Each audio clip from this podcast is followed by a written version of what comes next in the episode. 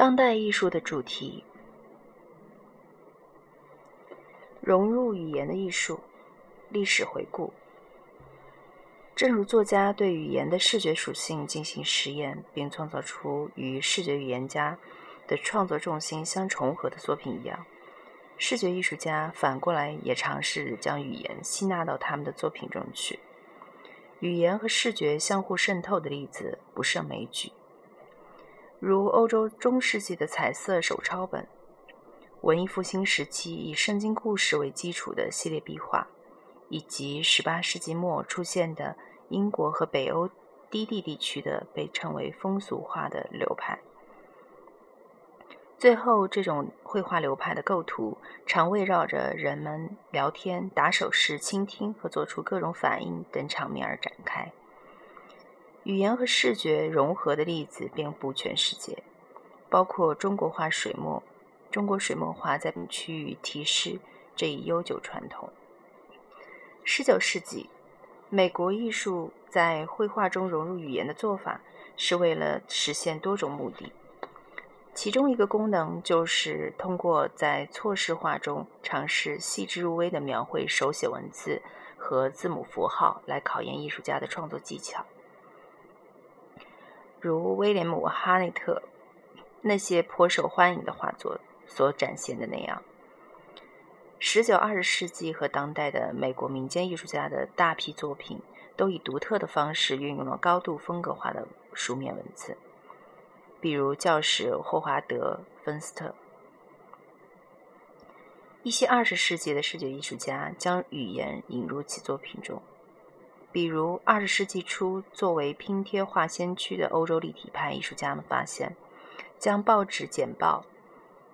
印刷标签以及类似的文字材料粘贴在油画或素描表面，是一种打破艺术和生活界限的好方法。过去一百年中，这些方法已成为许多艺术家作品的重要主题。受立体派模式的影响，二三十年代欧洲的前卫平面设计师开始把活版印刷、照片。和图片元素元素合并到一整套设计中去。这样的设计常以网格图案的空间形态为基础。到了二十世纪晚期，诸如阿普里尔、格里曼这样的平面设计师开始尝试利用刚刚兴起的数码技术来作为将摄影、图像、电脑艺术和印刷文本相结合的手段。作品中那密集的多层构图。常显得晦涩难解。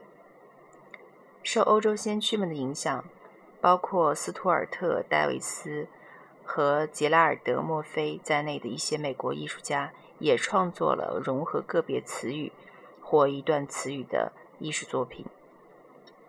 批评家们把戴维斯的知名抽象画中那无拘无束的构图，跟爵士乐的即兴创作和演奏相提并论。这以后，如塞·汤姆里和莫雷斯、莫里斯·德雷福斯等抽象艺术家们创造了与流畅的手写体相呼应的绘画风格，包括安迪·沃霍尔和罗伊·利希滕斯坦在内的美国波普艺术家，于六七十年代获得显赫名望。他们从日常生活，尤其是商品设计和流行文化产品中，借用语言文字和视觉意象的混合图像，从而大大扩展了艺术创作的边界。比如，利希滕斯坦从某一时期的漫画书中提炼素材，尤其是关于浪漫爱情和战争故事的图像和对话，常被采用到他他的绘画中去。罗伯特·印第安纳。一位活跃在艺术界的波普艺术家，利用语言文字来表达他对政治问题的看法。他本人是个民权的忠实捍卫者。他号召人们不要忽视以全新角度去看待语言文字所产生的可能性。如他在一件作品中将 “love” 一词重新组合，把 “lo” 堆积在 “ve” 上面。二十世纪七十年代，照相写实派绘画、印刷品及素描作品如雨后春笋般兴起。它主要以陈设郊区风景为题材，包括理查德·埃斯蒂斯和罗伯特·科廷厄姆在内的著名照相写实派艺术家，把店面标记、剧院遮遮掩和广告牌的部分图像囊括到他们的作品中去。六十六七十年代的观念艺术家以马塞尔·杜尚的突破性艺术成果为基础。重新定义了视觉艺术和语言的关系。杜尚是一位一战期间移居至美国的法国达达派艺术家。在克里斯汀·斯蒂尔斯看来，1917年，马塞尔·杜尚杜尚已经将艺术家定义为能重新思考世界、通过语言重塑意义的人，而不是仅为满足视觉快乐而制造可视的手工物件的人。五十年以后，包括约瑟夫·科苏斯、劳伦斯·维纳和索尔·勒维特在内的观念观念艺术家将杜尚的衣钵发扬光大。他们以语言为手段，使思想成为艺术的核心部分。在一些极端的例子中，语言自身成了艺术品。维纳甚至宣称。任何人只要阅读定义了一件艺术品的语言文字，并因此对作品敞开想象，就等于像欣赏实际的雕塑和绘画那样完全体验了艺术。勒维特充满几何图形的墙上素描和雕塑源于极简主义和观念艺术。他强调书面指示的重要性，这些指示就其作品的制作方式做了严严格规定。勒维特常依靠别人按照他的书面指示来完成艺术项目，而不是自己亲手绘制作品。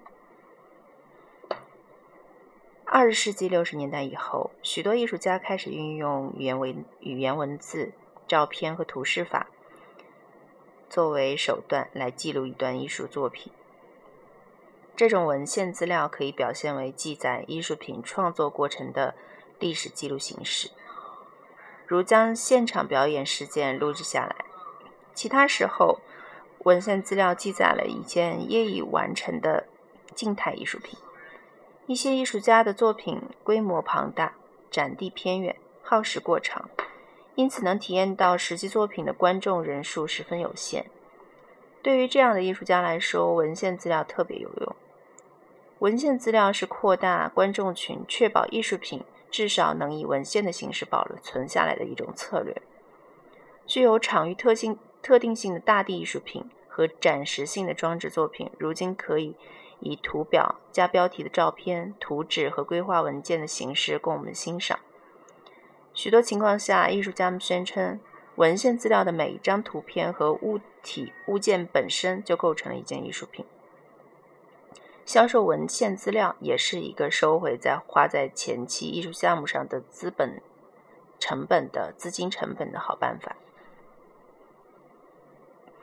语言是表演艺术、录像和电脑艺术以及声艺术的核心元素。这些艺术形式承认言语和视觉一样位于生活的中心。离开言语的规范使用，表演艺术几乎难以想象。很多表演艺术家已经将一种特定的手段趋于完美。这种手段将不同的语气、话语风格、方言以及相关的姿态，同根本没有或几乎没有情节发展的脚本结合起来。一位表演艺术家可能只热衷于滔滔不绝的言语，不停地编织着不断变化的复杂关联网。我们在某些作品中发现那些方法的变体。比如，斯波尔丁格雷八十年代录制的诸如《游向高棉》这类自传体独白作品，以及米兰达·朱莉在二零零零二零零零年后拍摄的形形色色的表演作作品。作品中，他将目光集中在对当代女性生活的解读上。在《天鹅湖》中，朱莉讲述了一个供职于保险公司的女人的故事。她采用了表演、现场音乐和数字视频效果，视频被投射在他身上和身后的屏幕上。先进的语言理论，视觉艺术家对语言的探索，在一九八零年以后重新获得重视。一定程度上是由于符号学和语言学的概念被广泛运用在视觉文化分析上。符号学是研究象征符号的哲学分支，而语言学是致力于研究语言的学科，为破译人际人人类交流提供了系统方法。视觉艺术是一种采用具象符号和抽象符号的交际形式。它作为一个话题，常被卷入到关于语言和符号的使用的理论争论当当中去。实际上，很多当代艺术家已经选择创作明确指涉或延伸语言的学术话语的艺术作品。为弄清一个棘手难题的各种延伸问题，语言的意义何在？不同专家、哲学家和语言学家，以及最近的艺术家、艺术史学家和艺评家，开始将语言视为一个结构。他们的结论就是：意义存在于或产生于作为一个系统的语言中。就语言而言，这一方法认为不存在被输入到语言形式中的先在意义。某一特定语言的意义形成于约定性的语言系统内部，并通过这个系统的运作而产生。这些约定包括语法规则以及在和其他单元的关系中运行的意义单位。奥地利哲学家路德维希·维特根斯坦强调，语言是一种通过掌握相应规则就可以参与的游戏。他在这方面的著作产生了深远的影响。掌握语言的名称，就像熟知游戏中的名称，并不足以学会如何说话。换一种说法，语言实施了意义。紧随紧随维特根斯坦之后，学者和语言学家们将各种符号学分析应用到形形色色的思想和创造性实践领域中。包括文化范围内的艺术生产。这里重复一下：一个基本信仰遭到质疑，语言不再被看作是思想的纯粹表达工具。这些思想的真实性，据称可对可对照着外在于语言的现实来加以衡量。相反，存在一种范式性转变，它强调语言是一种有意义的结构性网络。这一结构网由象征性符号，包括字母、词汇、标点符号和这些符号的使用规则构成。语言逐渐被视为一个极其重要的语境，思维正是在这一语境下得以具体化的体现。语言结构及组成词汇的语音语法规则规则和对词语。如何组成更大的意义单元起支配作用的句法？语言结构在人类结构网中的如此根深蒂固，以至于一些学者认为最深层、最深层的语言结构是我们人类与生俱来的。这种观念的简化版本宣称，我们人类学习语言的能力是天生的，就像鸟儿出生就会飞翔一样。我们之所以有这种能力，是因为所有语言有一些共同的基本特质。人脑经过不断的调整，经过进化，逐渐形成一种对语言流利性的自然倾向。这种语言是我们自儿童时代就开始学习的。虽然所有语言的结构都具有某种相似性，然而古往今来，曾通行的或正在通行的语言形形色色，可谓种类繁多。任何一种语言内部都存在着多种方言，不同人的说话方式也各有差异。语言的运作和组织方式，语言如何把我们归入同一族类，以及语言是怎样将各个群体彼此区分开，从所有这些角度来看，语言对于解答为人的意义何在？以及我们人类如何制造意义这些问题是至关重要的。由于语言在人类思维过程中居于核心地位，当代视觉艺术家发现语言是内涵丰富的艺术主题。当他们打算拓宽自己创作主题的范围时，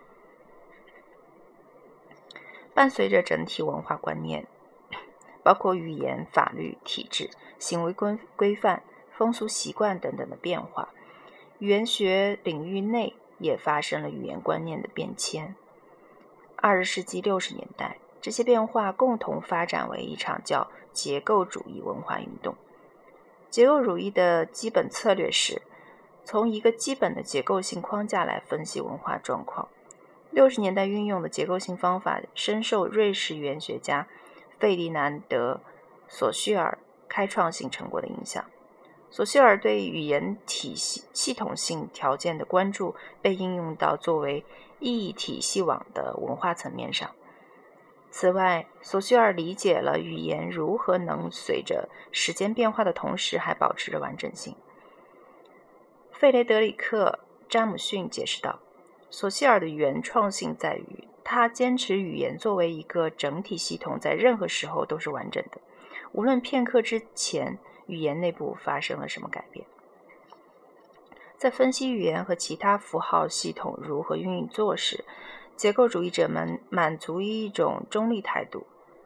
之后，随着更具政治参与意识的后结构主义概念的到来，结构主义方法在很大程度上被取代了。后结构主义思想家将语言和其他符号体系作为更广泛的社会权力结构的一部分来加以分析。后结构主义者们宣称，人类受制于某些体系的支配和摆布。日常生活中，我们处于这些体系所创造的并散播的各种文本和图像的包围之中。根据后结构理论，我们个体的主体性是一种虚构，我们的思维模式无不反映了断裂性的相互矛盾的符号迷宫，并且都深陷在这个迷宫里。后结构主义者们对于各将各种文本、话语和视觉表征当作具有固定的单一意义的权威性来源，且对其进行读解的根深蒂固的习惯提出质疑。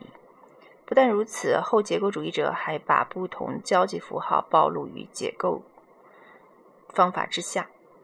解构方法涉及从全新的文化或理论视角对信息或图像进行批判性分析。后结构主义者们提出，没有任何人能控制一个图像或文本的所有阐释或解读。同样重要的是，没有任何阐释或解读仅仅是一个作者的成果。比如，即便是一位艺术家的风格，也是艺术家和评论家共同作用的结果。这些评论家所发表的意见。并不在艺术家本人的预计之内。后结构主义思潮在关注女性主义和后殖民问题的各类艺术家中间产生了强烈的共鸣。在这些艺术家的作品中，文本是一个重要的成分。比如，美国艺术家伊莱恩·雷切克用刺绣样品重新展现了男性艺术家的作品的文本，并重构了这些文本的意义。意义的改变取决于语境和观者对惯例的了解。这一基本思想已经被有效应用在对一些类语言系统的分析中。这些系统包括肢体语言、消费品经过编码的展示和包装等。由此看来，即便是日常物品，也传递着身份、声誉、性和其他隐含意义。正如霍华德·辛格曼所言。作为一系列相同复制品链条上的一部分，服饰、汽车和电脑等商品必然陷于一种差异化、差异的合理化交换体系的包围之中。在鲍德里亚看来，这种交换体系不是语言交换的映射或或复制，而就是语言本身。被消费的不是以实体形式存在的对象，而是存在于差异中的对象。即作为符号的对象，我们对消费一件衣服时传达的意义，是在我们是在我们特定社会系统中时尚编码范围内产生的。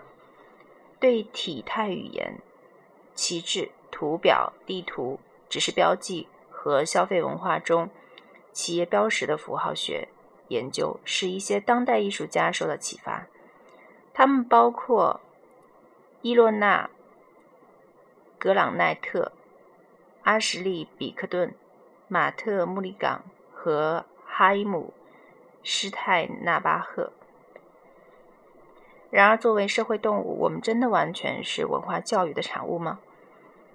语言学研究已经确定，尽管部落文化没有高度发达的技术，但是在语言的复杂和精密程度上，并不逊色于其他任何通行语言。他们开发语言生成技能的惊人天赋，包括我们熟练地创造出以前为所未闻所未闻且具有意义的句子的能力，似乎和那些。认为语言习得完全是文化训练的产物的理论相矛盾。